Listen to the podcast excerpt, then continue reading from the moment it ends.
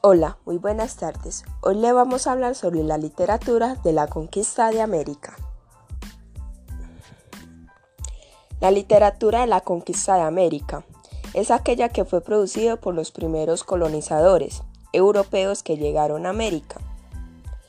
Los diarios de Cristóbal Colón son considerados como la primera obra de la literatura de la conquista de América. En esto se describe esta nueva tierra como un paraíso terrenal lleno de maravillas. Durante el periodo de la conquista de América, fueron registradas numerosas crónicas y cartas donde se manifestaba el asombro de los españoles frente al descubrimiento de América. América fue descrito en múltiples novelas como un paraíso natural, donde eventos mágicos tenían lugar. La redacción de estas obras tuvo lugar inicialmente para relatar los hallazgos encontrados y presentarlos a los reyes católicos. Posteriormente, las cartas escritas sobre América fueron dirigidas a personas del corriente, usualmente amigos de los colonizadores. Ahora vamos a hablar sobre los antecedentes de la literatura de la conquista.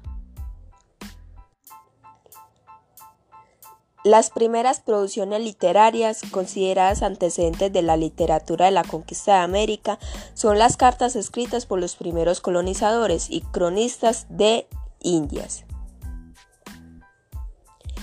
Estas cartas fueron dirigidas incluso a Carlos V, sucesor de los reyes católicos. Posteriormente, muchas de estas producciones fueron a parar en las manos de los amigos y seres cercanos a los colonizadores. En sus cartas y diario de viaje se relatan con detalle las observaciones sobre el nuevo continente. Es así como Colón es señalado como el primer cronista de Indias.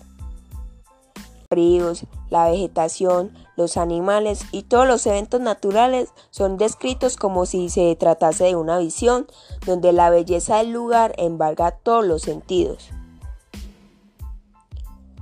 Ahora vamos a hablar sobre el contexto sociocultural. Se considera que la literatura de la conquista de América nace el 12 de octubre de 1492, fecha en la que llega por primera vez Cristóbal Colón al suelo americano.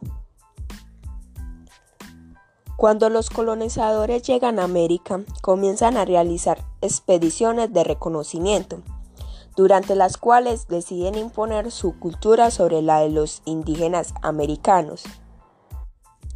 Eventualmente, los colonizadores se trasladaron a América, estudiando un proyecto de organización institucional y orden político. De este modo fueron definidas estructuras sociales, políticas y económicas. Se vivía en un momento histórico donde la religión católica predominaba en gran parte del territorio europeo. Por lo tanto, las nuevas ciudades americanas fueron construidas a imagen y semejanza de las europeas, con numerosas y suntuosas iglesias. Ahora vamos a hablar sobre las características de la literatura. Las piezas literarias escritas durante la conquista de América pertenecieron inicialmente a los primeros colonizadores que llegaron a América. Posteriormente, fueron los mismos soldados y misioneros trasladados a suelo americano los encargados de la producción literaria. Una vez los indígenas comenzaron el proceso de mestizaje con los españoles, el pueblo americano tuvo un estilo narrativo propio, ganando así su voz y tono literario. Ahora vamos a hablar sobre las actitudes literarias. Durante el periodo de la conquista de América hubo dos vertientes literarias de mayor importancia. Una fue la polar, centrada en la producción de coplas y romances y la otra fue la segunda, encargada de la producción de las crónicas de Indias. Es así como las siguientes actitudes hicieron parte de los relatos de la conquista. La primera actitud es hiperbatón. Cambio en el orden de las palabras de una oración. La segunda, retruecano. Reproducción de una oración invirtiendo su orden para dar origen a un nuevo significado.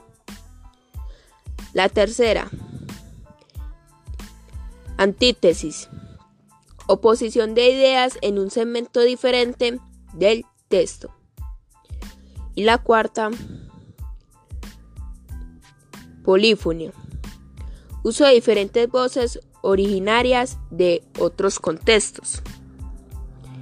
Ahora, vamos a hablar sobre los géneros literarios de la conquista. Los géneros literarios más ampliamente utilizados durante la conquista de América fueron los siguientes. Primero, los diarios. Hablan de los sentimientos y emociones de los colonizadores al momento de llegar a América. Segundo, las cartas.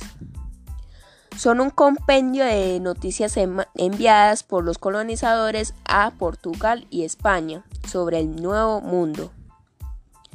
Tercero, las dramas. Son obras dramáticas que enseñan la doctrina cristiana a los indígenas. Y la cuarta, crónicas. Narración de los principales acontecimientos pueden ser españolas, indígenas o mestizas.